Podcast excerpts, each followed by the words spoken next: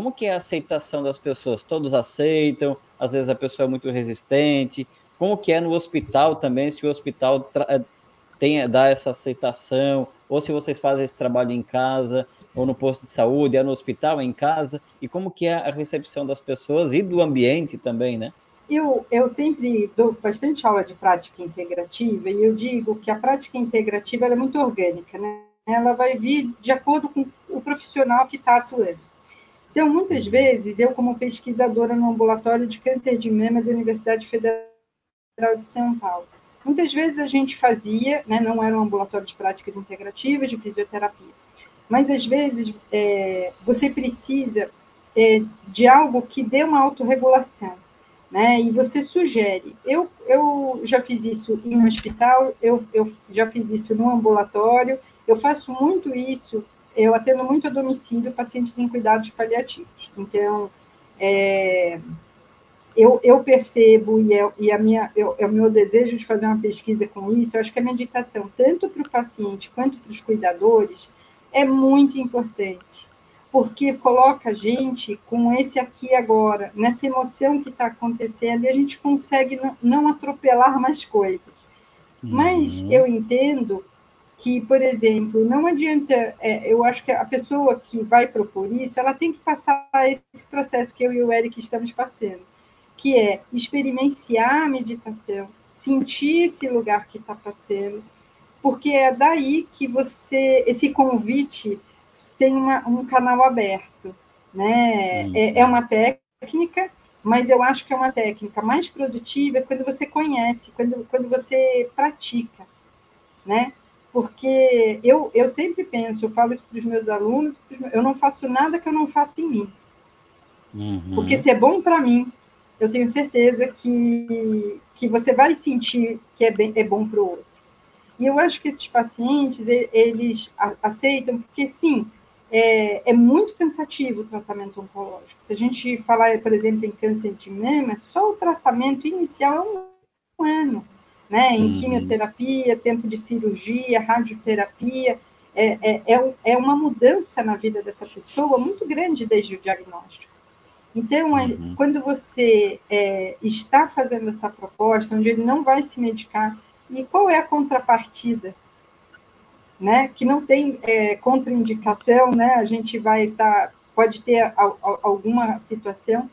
Eu acho que o Eric vai falar brilhantemente, que eu acho que a primeira fase, frase que a gente vai ouvir é: Nossa, nunca que a minha cabeça vai parar. É, Imagina. É, um lugar, é né? Isso. A gente, Chantiran, quando pensa em paciente oncológico, a, é, a, gente é, já traz né, esse incutimento da vulnerabilidade né, que esse paciente vai ter. E aí você pensa assim, a gente tem vários, é, vários estudos falando sobre um, milhões de benefícios que a meditação né, e as práticas integrativas tavam, trazem para um, um ser rígido, né, para um, uma pessoa que está com algum desregulamento diferencial. E esse paciente, ou esse, é, esse ser em questão que está passando por algum problema oncológico, ele tem é, muito mais desafios então você imagina que você tem um recurso que é facilitador dessa melhora de desafios, regulando ele para o enfrentamento do processo oncológico e para o enfrentamento da vida que ele está tendo a partir daquilo. Né? Então, uhum. o quanto não é rico ter um benefício para isso. E aí, pegando uhum. as mesmas perguntas que você fez, é, a, a, Carmen trouxe esse lugar que é, o profissional e o paciente se regulam. Então, se você pensa que você passou uma semana toda sem dormir e alguém te oferece uma coisa que, que vai te auxiliar naquele processo, é, dificilmente você não vai beber. Você vai beber pelo questionamento, inclusive. Né? Você vai meditar pelo, pela teimosia. Eu falo que é, alguns pacientes oncológicos eles têm esse lugar da resistência pelo processo de sofrimento.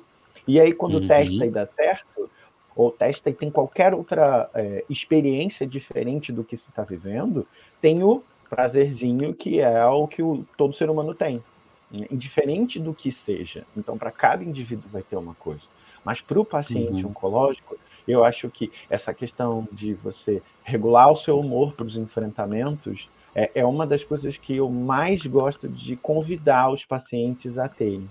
Que aí você convida uhum. o paciente, você convida a família como a Carmen falou, você vai convidando e dando esse recurso de enfrentamento. Então, assim, é, das tônicas que eu acho que a gente, como facilitador de meditação, tem, eu acho que se você consegue proporcionar para o indivíduo um recurso, é, entre aspas, simples e ao mesmo tempo tão é, efetivo, e, e, eu acho que esse é um, é um lugar de autorregulação e, entre aspas, cura que todo mundo deveria ter principalmente pessoas que estão passando por alguma dificuldade ou algum desafio, como é a doença oncológica. Caramba, que legal. Gente, algo muito importante que vocês trouxeram agora, que eu, eu vou aqui enfatizar muito bem isso. O profissional que ele entrega a meditação ou a prática de meditação, né, esse estado, ele, primeiro, ele precisa ter passado por uma capacitação, sem dúvida é necessário que ele participe e faça uma capacitação, não só uma, né?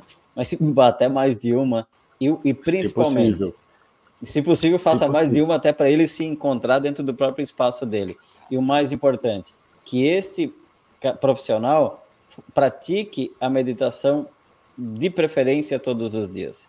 Senão é só mais um vendedor. Não sei se vocês concordam comigo. É isso. Aí eu vou lá, faço um Deixa cursinho de, de final um de semana. Saudável. Exatamente. É só, é só mais uma é só mais algo entregando lá, é quase como que entregar um medicamento lá para ele de novo. Então, eu acho que isso Sim. é bem importante. Eu quero parabenizar vocês porque eu sei que nas conversas que a gente teve vocês meditam todos os dias, né? E que e isso e é interessante. Vocês sabem que a meditação a cada dia que a gente vai praticando é uma experiência única. Ela é diferente todos os dias, né? E quanto mais você vai meditando, Sim. mais você vai se conectando consigo mesmo e isso que, que a Carmen falou em algum momento também da questão de se conectar também com o paciente, com a dor dele, desse estado de presença. O profissional ele não vai ali Sim. simplesmente fazer algo porque é rotineiro. A meditação não é rotina, não dá para dizer assim, agora eu vou lá fazer a ABC. Não, você precisa estar no, no estado de presença muito íntimo e muito forte, muito presente mesmo, e aí você consegue entrar num espaço de entregar uma técnica de meditação, de relaxamento. Então, brilhante isso, gente, de vocês trazerem esses temas também, que vale sempre ressaltar da importância do profissional estar capacitado e praticando todos os dias de preferência, né?